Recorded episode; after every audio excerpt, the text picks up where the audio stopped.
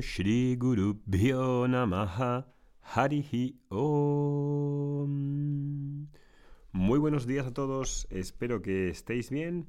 Continuamos por aquí hablando sobre este tema de la caravana de Vedanta, que estamos recibiendo ya más eh, peticiones para que nos invitéis y vayamos a vuestra ciudad para hacer un, un evento gratuito en el que podamos estar disponibles para transmitir esta enseñanza sobre la cultura védica que consiste en diferentes ramas del saber, como Vedanta, el final de los Vedas, que habla del autoconocimiento, yoga, que es un estilo de vida que prepara, del que se encarga Ogli, que hace clases de yogasana, em, meditación y em, las disciplinas, digamos, complementarias, como la recitación védica, etcétera, que solemos tratar en los retiros, aparte de otras que igual no conocéis, como las rituales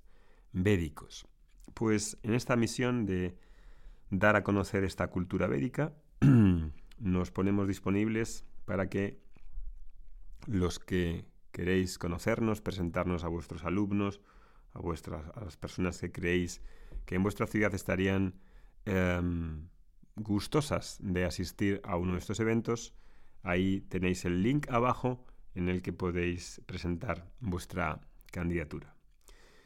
Muy bien, pues eh, continuamos. Eh, en el anterior podcast os voy a hablar sobre el sutra número uno de esta obra, eh, de, se llama Tatua Boda, y voy a explicarlo un poco. Em, Tattva Boda es una obra introductoria a Vedanta que nuestro maestro Somidayananda ha utilizado normalmente en los cursos de tres años como primera obra para em, introducir el tema de Vedanta a los alumnos. Es una obra poco conocida que se conoce como la categoría de Prakarana Granta y que como su nombre indica, es un granta, es una obra que es eh, introductoria, porque hay una secuencia, hay una em, forma de entregar este conocimiento. Em, uno no empieza por donde quiere, eh, tipo, no es voy a estudiar Vedanta y empiezo directamente con la Carta Upanishad. Eh, no, no funciona así como uno no empieza a estudiar física cuántica por donde le apetece. Tendrá que tener una base de matemáticas, de física, para poder bien entender la física cuántica. Entonces en la tradición esto se conoce muy bien. Quizá la persona en Occidente pues no lo conoce y cree que puede estudiar por su cuenta completamente como un autodidacta, pero esto es irreconocible en la India de hacer. Entonces hay una serie de tratados pequeñitos que tienen unas características como que son cortos, que son accesibles, son fáciles de entender, están pensados para la persona que le es nuevo todo esto y no entiende todavía muy bien, no tiene una, mm, un conocimiento de estudiar obras, ¿no? Obras que en realidad no son obras, y lo he dicho varias veces, no es que sean libros porque no lo son, son eh, versos o sutras transmitidos de maestro a discípulo que posteriormente se han recogido ¿no? como obras ya con escritas ¿no? y con esos versos y sutras listos para ser escuchados, recitados, memorizados si quieres y asimilados. ¿no? asimilados. Entonces, Tatua Boda es una de esas obras que Swami Dayananda empezó a enseñar en esos cursos a raíz de que uno de los alumnos, estudiante norteamericano, llegó ahí a Rishikesh y le dijo que si le podía enseñar Vedanta, que si podía enseñar, por ejemplo, él quería eh, conocer la Bhagavad Gita y solo tenía tres días, ¿no? Y además él eh, se había hecho un, era Swami, ¿no? Mm, y quería enseñar también la Bhagavad Gita a sus alumnos en Estados Unidos. Y, no sabía, ¿no? Entonces quería que le enseñase en dos o tres días, ¿no? Entonces Swami Dayananda le dijo, hombre, la Bhagavad Gita, 800 versos en tres días, no es la manera adecuada de enseñar. No te puedo enseñar la Bhagavad Gita en tres días. Aunque hiciese una eh, resumen, mm, muy sintético, esa no es la manera apropiada de iniciarse en Vedanta. Con lo cual, mm, miró en estos Prakaranagrantas y ahí vio que Tatua Boda le podía ser útil, en pocos días podía darle eh, de una manera resumida una visión general del Vedanta. Y ahí es donde comenzó con este texto que se llama Tatua Boda. Pues hoy os voy a, hablar sobre el primer sutra, porque son sutras, no está en versión como el anterior verso que era un verso en, forma eh, con una métrica, en forma mm, de poesía. Aquí es en prosa en esta forma de sutra. ¿no? Entonces no tiene tampoco melodía ni rima, sino que está enunciado así, digamos, en esta forma de sutra. Dice este sutra, Sadhana chatushtaya sampanna dikarinam moksha sadhana bhutam tattva viveka prakaram vakshyamaha. Vakshyamaha. Vamos a describir tattva viveka prakaranam. Vamos a describir prakaranam el método, el método de tattva viveka, del discernimiento viveka de tattva, de la realidad. Este es, esto es lo que va a empezar. Este tattva boda es una obra muy estructurada que empieza diciendo X cosas y todas ellas las va desglosando posteriormente en los demás sutras. ¿no? Entonces dice que va a exponer principalmente ahora al principio de esta obra sobre el método acerca del discernimiento de la realidad. Esa realidad, como hemos dicho, no está hablando de algo esotérico, escondido en el riñón, en los ojos, algo raro que encontrar, sino que está hablando de la realidad, de la verdad, del yo. Cuando tú dices yo, ¿a qué te refieres con ese yo? Esta realidad ontológica que tiene que ver con el ser, es, ¿te es conocida o no te es conocida? Cuando tú dices yo, ¿eso es conocido o es desconocido? Entonces, probablemente digas, pues me es conocido, pero no sé muy bien si ese yo que yo creo ser es lo que creo ser. Desde luego conozco a un yo, ¿no? Eh, hablar sobre el yo no es como hablar sobre un ovni o como un em, agujero negro. Si fuese a hacer el discernimiento de un, de un ovni o de un em, agujero negro, no haría falta hacer discernimiento. Aquí dice viveka, discernimiento. Podría haber dicho vamos a hablar de este tema, pero dice discernimiento. Dice discernimiento por una razón muy clara, y es que este yo es algo que conozco, que no me es desconocido, pero que en el que hay confusión, en el que hay confusión, si no, no haríamos discernimiento. Discernimiento es diferenciar aquello en lo que hay una confusión, en lo que hay una duda, en lo que hay algo que no, no veo y lo mezclo. ¿no? Lo mezclo. Discernir es separar, quitar las dudas, ver lo que no se ve bien y aclararlo. Ese es el viveka. Por eso es una palabra tan usada en Vedanta. Entonces vamos a hacer el discernimiento acerca de este yo. Y para eso hay un método en el que a través de una serie de exposiciones voy a discernir, a darme cuenta que es ese yo.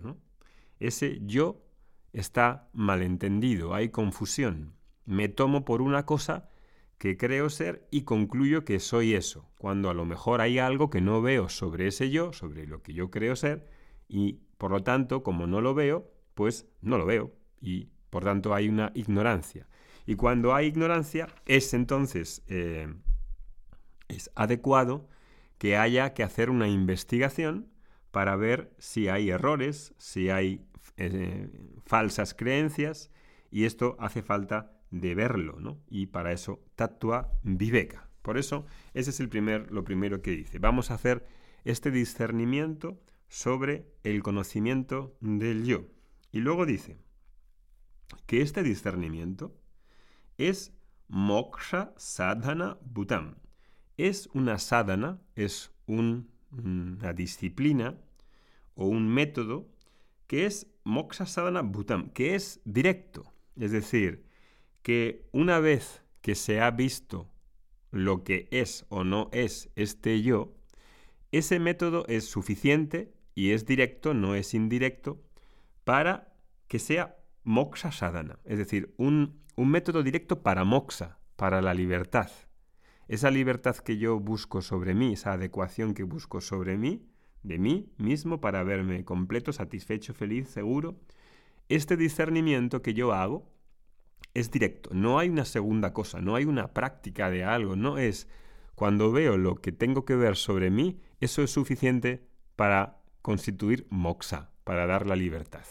Eso es algo que probablemente muchos de vosotros pues penséis que con ese conocimiento luego haya que hacer alguna meditación o haya que hacer alguna cosa mística para eh, realizarlo. No. Ese conocimiento, una vez internalizado y asimilado, constituye moksha sadhana bhutam. Bien, y dice, y esto que expongo, este método de discernimiento acerca del yo, que es un método directo para moksha, ¿para quién es?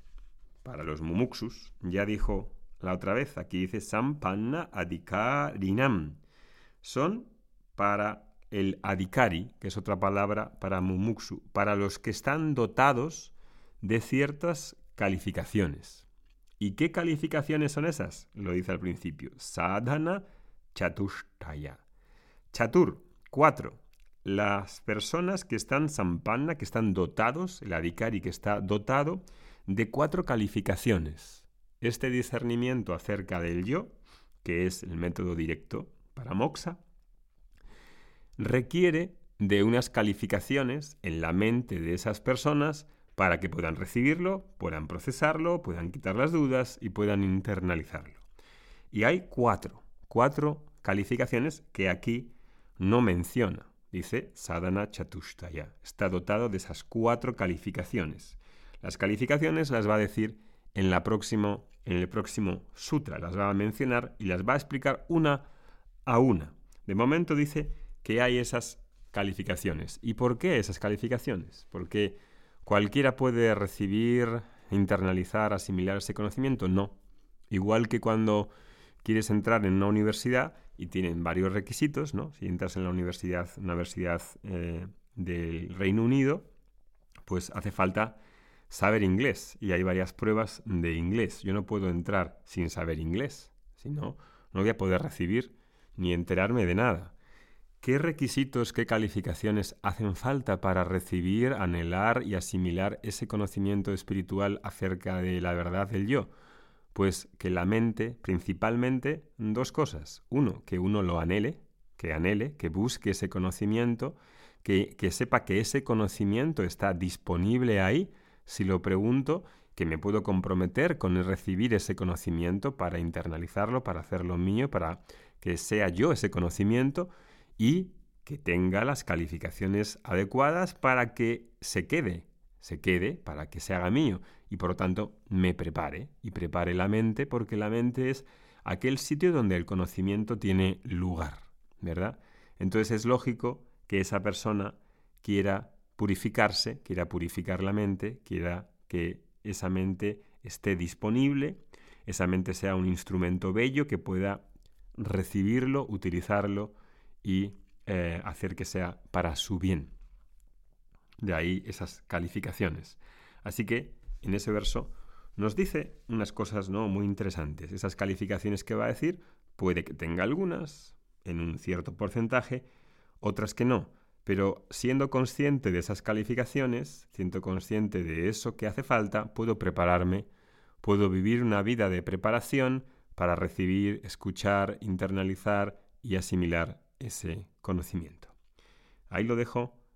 Todos los miércoles a las 2 de la tarde vemos uno de estos sutras o versos de cada una de las obras.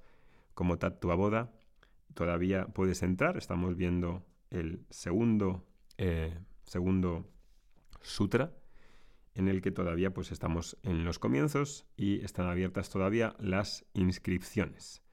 Si eres un Mumuksu, una persona que busca moksha, la libertad, eres un candidato porque anhelas ese conocimiento, porque es lo que estás buscando y porque quieres tener un compromiso contigo mismo.